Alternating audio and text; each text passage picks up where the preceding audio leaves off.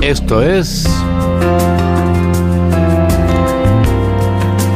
Esto es España y este es Edu García. Hola Edu. Juan Diego, buenos días a todos. Seguimos digiriendo e interpretando los números de mayo en cuanto a paro y altas en la seguridad social.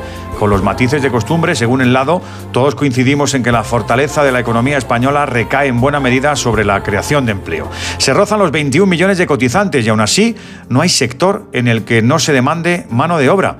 La hostelería y la construcción están roncas de poner el grito en el cielo, pero España, con su 13% de paro, dobla a la media europea. Entonces, ¿es que huimos de ciertos trabajos? ¿Hay una selección selectiva? ¿Es problema de cualificación o de falta de ella?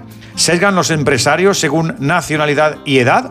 Podemos formular muchas preguntas y seguro que sus respuestas darían esa imagen global de por qué hay familias con parados de larga duración y empleos sin cubrir. Eso sí, a modo de constatación general, un tipo o una tipa a los 50 está en una edad perfecta para aportar. O elaboramos otras excusas o esta del DNI ya no cuela. Con paraguas o sin él, buen sábado. Os deseo a todos.